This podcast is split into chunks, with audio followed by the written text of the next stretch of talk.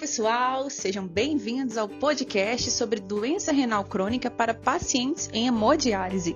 Eu sou a Sara Dias e as demais componentes são Cleisiane, Isadora, Jaqueline Horta, Catiane e Sara Cristina. Somos alunas da Faminas BH e estamos no sétimo período do curso de nutrição.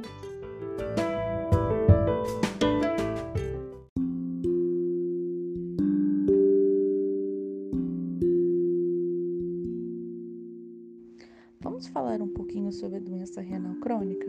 Bom, a doença renal crônica, ou DRC, como é mais conhecida, ocorre devido à perda lenta, progressiva e reversível das funções dos rins e tem sido considerada um problema de saúde pública.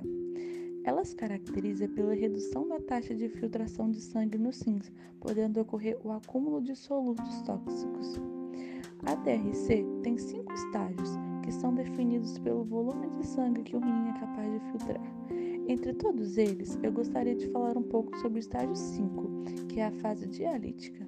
Nela, a taxa glomerular é menor do que 15 ml por minuto e o rim não é mais capaz de desempenhar suas funções básicas, podendo assim ser realizada alguma modalidade de diálise.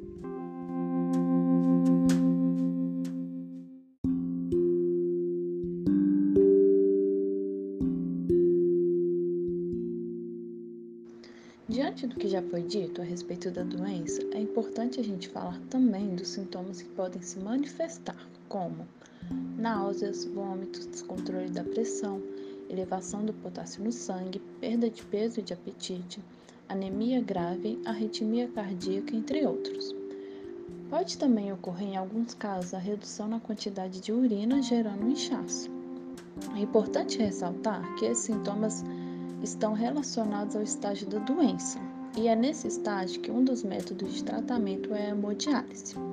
Nessa fase, o paciente pode apresentar também alguns sintomas, sendo eles queda da pressão arterial, tontura, cãibra, dor de cabeça, náusea, calor e sudorese. Por isso, a necessidade da presença de um profissional durante a sessão da hemodiálise.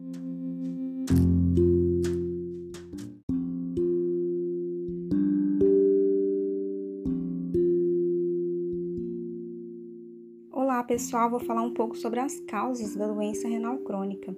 Há duas doenças muito comuns e incidentes aqui na população brasileira que está diretamente relacionada com essa doença. É, como muitos de vocês já devem saber, os rins é um dos órgãos responsável pelo controle da pressão arterial e quando ele não está funcionando adequadamente, vai ocorrer alterações no nível da pressão. E essa mudança também irá sobrecarregar os rins. A pressão arterial pode ser tanto causa como consequência da disfunção, e é importantíssimo que o hipertenso mantenha o controle da sua pressão arterial. Já o diabetes ela pode danificar os vasos sanguíneos dos rins, que irá interferir na funcionalidade deste órgão, interferindo na filtração do sangue. Outras causas são nefrite, cistos hereditários, infecções urinárias recorrentes que danificam o trato urinário e doenças congênitas.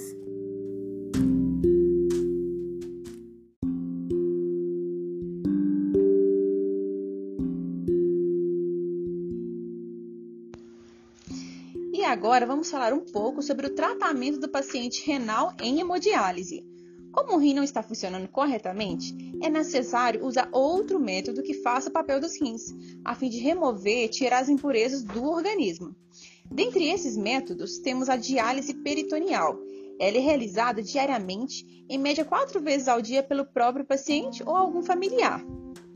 Tem a hemodiálise, que é o nosso principal assunto desse podcast, é uma terapia dialítica intermitente. O procedimento ocorre, em geral, três vezes por semana, durante 4 a 6 horas cada sessão. Com auxílio de uma máquina específica, o sangue flui por tubos para um filtro artificial, o dialisador. Ele irá filtrar os resíduos e o excesso de líquidos, em seguida, o sangue flui por meio de outro tubo e volta para o organismo do paciente. Ah, esse procedimento é feito por meio de acesso por catéter, fístula arteriovenosa e próteses. E no último caso, é indicado o transplante dos rins. É importante ressaltar que esses tratamentos mantêm a vida, porém não curam a doença. E lembre-se, é fundamental se conscientizar pelo tratamento e pela vida. E você, familiar, também é muito importante nesse processo.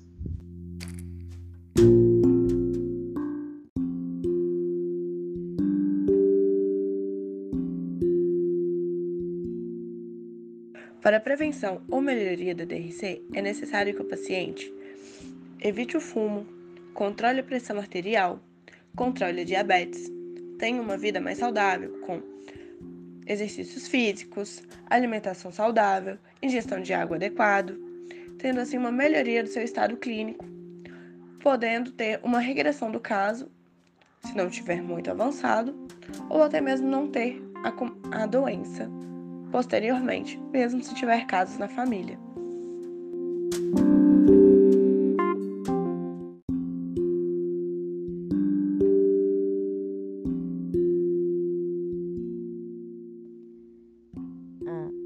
Alimentação saudável para o paciente que faz hemodiálise é garantir a manutenção do estado nutricional. Por isso, uma alimentação equilibrada compensa as perdas nutricionais que estão associadas ao tratamento.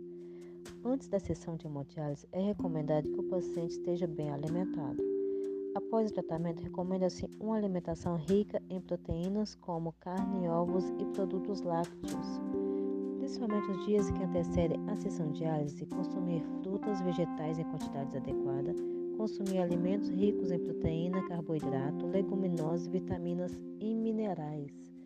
Diversas são as opções de refeições que podem ser feitas antes, durante e depois das sessões de hemodiálise. O importante é garantir que essas refeições sejam balanceadas. Vale ressaltar a importância de sempre buscar orientações individualizadas com um profissional nutricionista.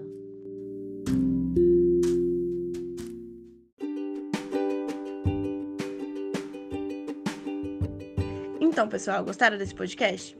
Se sim, não esqueçam de compartilhar para que mais pessoas conheçam um pouco mais sobre esse assunto. Muito obrigada e até mais!